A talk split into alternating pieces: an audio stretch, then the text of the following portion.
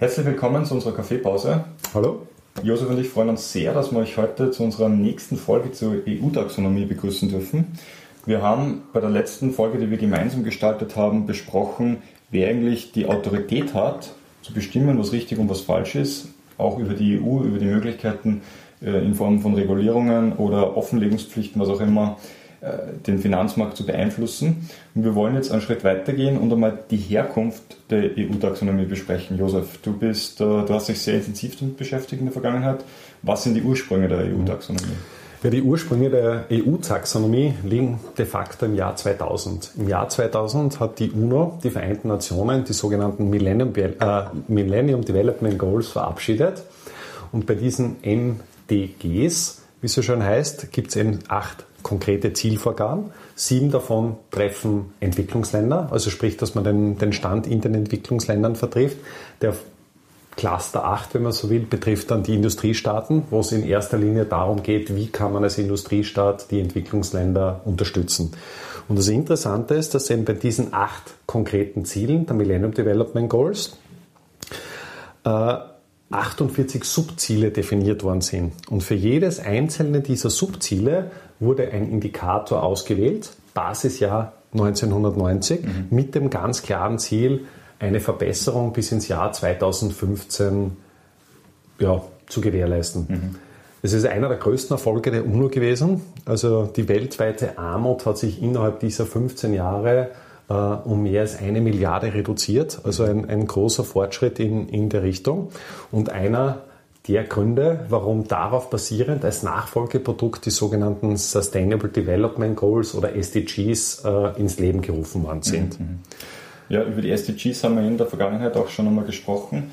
Sind ein großes Thema jetzt nicht nur in der UNO oder auf politischer Ebene, sondern auch in der Investmentbranche werden die Absolut. im Detail betrachtet.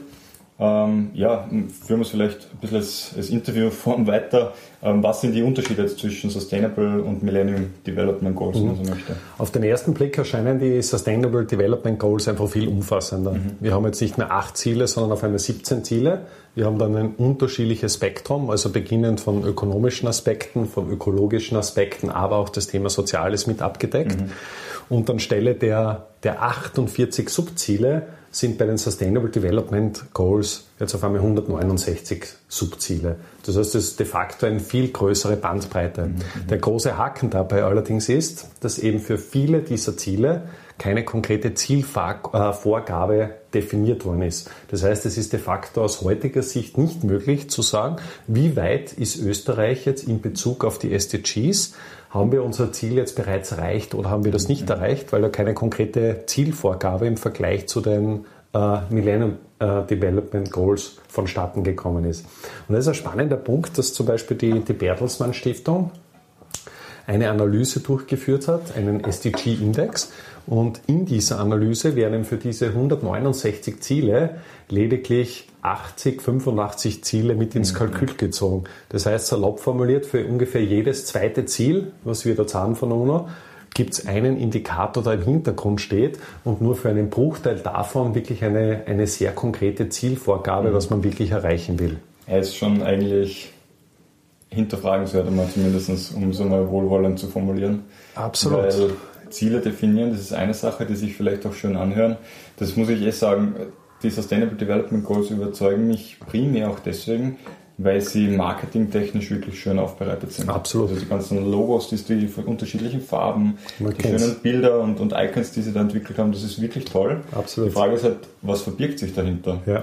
Und ähm, das haben wir sicher auch schon einmal diskutiert, aber wenn man jetzt hergeht und sagt, Österreich hat da schlechte Werte beim SDG Wasser, SDG 13 glaube ich was, nach 13 ist es äh, 14. 14. Ähm, und man dann äh, herausfindet, dass das daran liegt, dass wir einfach keine äh, Meeresküste haben, dann stellt sich schon die Frage, wie sinnvoll das ganze Thema zu betrachten ist. Aber äh, nichtsdestotrotz ist es mal ein guter Schritt in die Absolut. richtige Richtung, Ziele zu definieren, die die ganze Menschheit betreffen. Mhm. Aber an der Umsetzung, wie du gesagt hast, da, da, da hat es einfach gescheitert, da gab es Probleme, da gibt es nach wie vor Herausforderungen. Und äh, ja, die EU hat sich, wenn man so möchte, genau diesem Thema dann noch angenommen. Absolut. Nächster Schritt, was man vielleicht als Zwischenschritt noch machen kann auf der Agenda hin zu dieser EU-Taxonomie oder zu diesem EU-Aktionsplan, ist eben dieses Paris-Abkommen. Mhm. Dort äh, wurde eben von äh, einer Vielzahl von Staaten, in Summe waren es um die 190 Staaten, ein Klimaziel definiert in Form von Grad. Das ist auch ein Thema, was du dir im Detail einmal ein bisschen näher angeschaut hast. Absolut, ja. Also ähm, aus, der Ausgangspunkt ist die vorindustrielle Zeit. Und da wurde definiert, dass die Erderwärmung, also in Bezug zur vorindustriellen Zeit, nicht mehr als 2 Grad mhm. sein sollte. Und man, also der Wert darunter sein soll und ein 1,5 Grad Ziel angestrebt werden soll. Also es gibt immer wieder zwei Werte, die man sieht, einmal 2 Grad Ziel oder 1,5 Grad Ziel, wobei das 2 Grad Ziel als quasi Höchstwert, der zugelassen ist, definiert ist und 1,5 Grad Ziel das Optimum und in der Bandbreite soll sich das abspielen. Ja, der Hintergrund, äh, ich glaube, das brauchen wir auch gar nicht groß diskutieren. Wenn es wärmer wird, schmelzen die Pole, da scheint es sehr viel Eis zu geben. Das kann dann zu, oder würde dann, wie Wissenschaftler behaupten und, und beweisen, belegen können, zu einem Anstieg des Meeresspiegels führen. Ich stelle mir immer die Frage, wenn das mit dem Meeresanstieg, was äh, mit dem Anstieg des Meeresspiegels alles so klar wäre, warum nach wie vor Milliarden und über Abermilliarden an US-Dollar in diverse Regionen wie in den Malediven zum Beispiel investiert werden. Äh, weiß nicht, ob die Investoren da etwas verpasst haben. Wie lange lang spricht man schon darüber, dass die Malediven bald verschwinden? 20 Jahre? Ja, weil ich ja. seit meiner Kindheit oder Absolut. späten Jugendzeit äh, höre ich, dass die Malediven demnächst verschwunden sein werden, aber das ist sozusagen die Argumentation dahinter. Und ähm, ja, das äh, wurde im Pariser Klimaabkommen vereinbart, dass man dieses Gradziel erreichen möchte. Und wenn ich das richtig in Erinnerung habe, ist Donald Trump da ausgestiegen. Die USA Absolut. waren Unterzeichner auch und haben einen Rückzieher gemacht. Absolut. Und spannend ist es, was, was ich äh, sehr interessant finde, dass eben diese, diese Problematik des Klimawandels einfach einmal erkannt worden ist, politisch auch an, auf die Agenda und in gewisser Weise zur Chefsache äh, beordert worden ist. Und die EU hat darauf basierend einen Aktionsplan mhm. äh, definiert. Und dieser EU-Aktionsplan beinhaltet einmal zehn große Punkte mit zehn konkreten Zielvorgaben der EU. Zwei Punkte, die sind jetzt in aller Munde, ist äh, die EU-Taxonomie oder Taxonomieverordnung. Genau. Zweite Thema ist halt diese Offenlegungsverordnung. Das sind eben Themen, die wir in den, den nächsten beiden Podcasts noch intensiver behandeln wollen. Mhm. Aber das konkrete Ziel des EU-Aktionsplans ist es, die Finanzströme in eine Richtung zu lenken, die irgendwo äh, dem Klimathema gerecht werden. Also sprich, die das Klimabewusstsein schafft, eine nachhaltigere Wirtschaft machen und mit der Finanz, also einfach mit der Umleitung der Geldströme, ja einfach etwas, etwas Positives bewirkt. Die EU hat auch ein relativ großes Budget herausgegeben. Also wir reden da jetzt von äh, 750 Milliarden, die da irgendwo im Umlauf sein sollen. Und das ist auch von der EU-Seite her als Generationen äh, Kredit mehr oder weniger definiert, dass eben diese Transformation hin zu einem nachhaltigen Wirtschaftssystem auch durchaus etwas kosten kann. Und was ich sehr ja, interessant finde, um so zu formulieren, ist das Thema, dass von der EU-Seite her das so formuliert worden ist, dass es ja das ureigenste Interesse unserer Kinder und Kindeskinder sein muss, dass wir jetzt eben eine, eine Transformation hin zu einem nachhaltigen Wirtschaftssystem machen und dementsprechend ist es auch absolut fair, mhm. wenn man einen Teil dieser Kreditkosten oder dieser Aufwandskosten auch an die zukünftige Generation äh, ummündet. Ja, also das Thema Kredit, äh, Umgang mit äh, Schulden etc., das ist etwas, was ja, könnte man mit etwas Kreativität auch unter den Bereich der Nachhaltigkeit einstufen.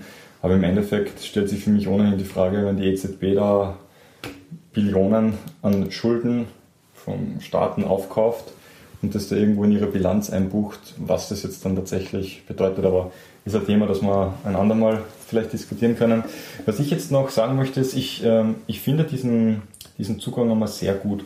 Und zwar deswegen, obwohl meine Kritik die ist, dass ich nicht glaube, dass jemand das Recht hat, zu sagen, ich bin der Einzige, der definieren darf, was richtig und falsch ist. Aber wenn eine Institution wie die EU hergeht und sagt, selbst wenn wir das nicht dürfen, wenn wir es aber machen, kann ich trotzdem oder habe ich die Möglichkeit, sehr viele Leute abzuholen und in eine Richtung zu führen. Absolut, ja. Also das funktioniert einmal unbestritten. Und die Taxonomie bedeutet ja nichts anderes, als dass einfach mal eine Definition für Nachhaltigkeit gefunden werden soll. Und da gibt es unterschiedliche Bereiche. Du hast genannt äh, das Umweltthema, das ist ganz, ganz zentral momentan. In den nächsten Jahren sollen dann noch die Themen Soziales und auch Unternehmensführung, also governance-bezogene Themen noch definiert werden, beziehungsweise auch braune, wie sagt man da, ähm, braune, braune Investments. Ja. Und ähm, also braun Investments heißt im Endeffekt nichts anderes als negative Bereiche, negative Unternehmen, negative Sektoren, Branchen, Staaten, was auch immer, in die man nicht investieren sollte. Und ähm, was sie auch gemacht haben, und das wird aber auch Stoff für eine eigene Folge werden, die, die Benchmark-Verordnung. Absolut. Das heißt, das ist ein Referenz oder zumindest eine Methodik für zwei Referenzwerte definiert worden. Extrem spannend. Da freue ich mich auch schon, wenn wir darüber sprechen können, mhm. aber das, das sollte man separat aufarbeiten. Äh, und zusammengefasst muss man aber sagen, dass eben über diese Definition des Thema Nachhaltigkeit durch diesen Fokus, auch durch die Gesetzgebung, jetzt momentan ein massiver Druck auf alle Unternehmen, insbesondere in der Finanzbranche, stattfindet und wir da einen naja, Aufwachprozess ist vielleicht das Falsche, aber auch Menschen, die in der Vergangenheit nicht bereit waren, sich damit zu beschäftigen, die das immer beiseite geschoben haben, vielleicht teilweise auch belächelt haben, gezwungen werden, sich damit zu befassen und Strategien in diese Richtung aufzusetzen. Absolut, das finde ich fantastisch. Ja. Absolut d'accord. Und das Problembewusstsein ist vor allem da. Und es ist auch relativ klar, wo die, die Richtung hingeht. Also sprich, das Klimathema wurde erkannt.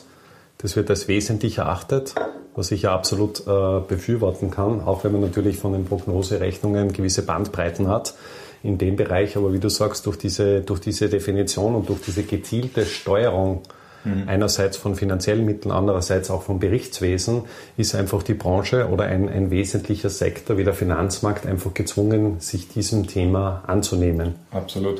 Äh, du hast gesagt, ähm, Klima, das ist ein Schwerpunktthema, dann ähm, Umweltverschmutzung allgemein. Das ist eher mein Steckenpferd, vor allem die Verschmutzung der Meere, mhm. Äh, Rodung der Wälder und was da für Verbrechen an, der, an dem Planeten begangen werden, das äh, ist ein Wahnsinn. Aber wenn man so möchte, das eine beschäftigt sich eher mehr mit der Gasform die andere mit der festen Form. Die Flüssigkeiten werden irgendwo dazwischen gespielt, also die un unterschiedlichen Aggregatzustände, die da definiert werden. Und das Ziel ist es, um das Wort auch einmal genannt zu haben, eine funktionierende Kreislaufwirtschaft zu generieren. Sprich, dass äh, das Thema Recycling, Wiederaufbereitung und Vermeidung von, von Umweltverschmutzung sozusagen verpflichtend in jedem Unternehmen implementiert wird. Und mhm. dagegen zu sein, ist ja fast absurd. Natürlich kostet das Geld. Ich meine, auch darüber kann man sprechen. Was bedeutet das jetzt für den Wirtschaftsstandort Europa? Ob wir uns da global betrachtet etwas Gutes tun, wenn wir als Einzige diese Standards hochfahren und alle anderen nicht, kann man sicher so oder so sehen. Aber Fakt ist, einer muss einmal beginnen. Wir machen das, wir übernehmen Verantwortung und man kann ja positiv sehen und einmal stolz darauf sein. Alles klar. Mehr in der nächsten Folge, würde ich sagen. Absolut, sind wir schon wieder über die Zeit. Sozusagen. Also mein Kaffee ist leer, mein Espresso ist leer, die Arbeit ruft. Gut, dann bedanken wir uns sehr herzlich. Wir freuen uns auf die nächsten Gespräche, spannende Gespräche. Wenn euch das Thema interessiert, äh, schaltet ein. Wir werden über Zahlen, Daten, Fakten sprechen. Wir sind gut vorbereitet, freuen uns. Bis dahin alles Gute. Bis dann. Schönes Wochenende.